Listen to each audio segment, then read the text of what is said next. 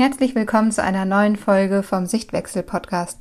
Mich hat diese Woche Denise angeschrieben und Denise erzählt, dass ihre Tochter sechs Jahre alt ist und sich nicht mehr alleine verabreden möchte.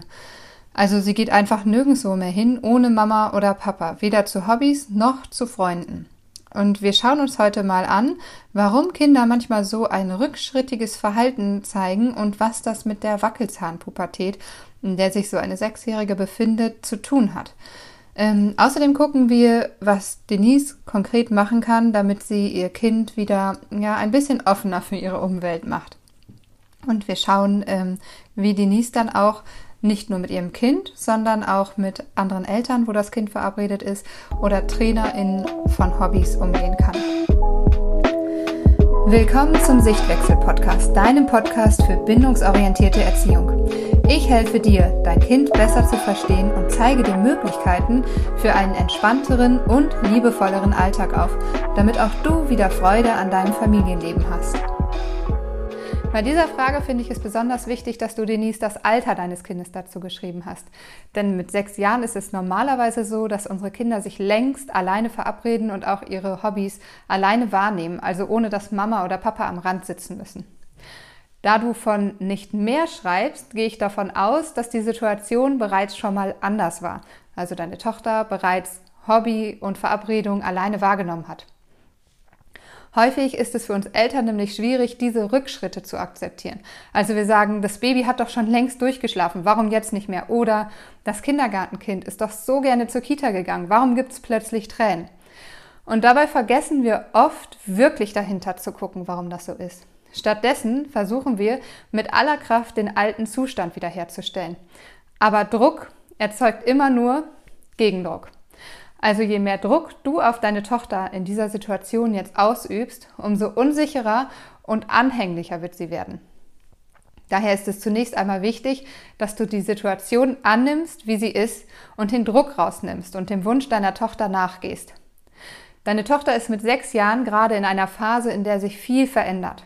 Sie ist bald oder wird bald in die Schule gehen und sie wird ähm, von allen Seiten zu hören bekommen, dass sie schon groß ist und schon so ein großes Mädchen ist.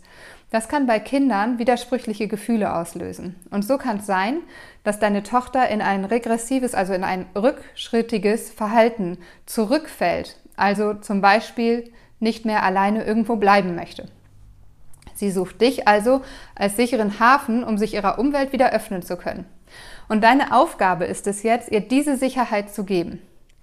An sich würde ich die ganze Situation aber erstmal auch gar nicht so thematisieren.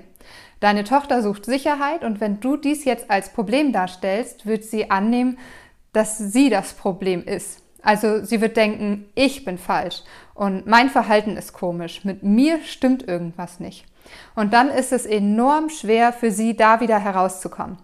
Stattdessen erfüllt sie dein Bild vom schwierigen Kind und wird weiterhin einfordern, dass du bei ihr bleibst. Wenn du also über das Thema mit deinem Partner, deiner Partnerin, einem Freund oder einer Freundin sprechen möchtest, dann solltest du unbedingt darauf achten, dass deine Tochter nicht anwesend ist. Denn auch wenn wir glauben, dass unsere Kinder unsere Gespräche nicht mitbekommen, weil sie zum Beispiel ins Spiel vertieft sind, kann der Schein oft trügen.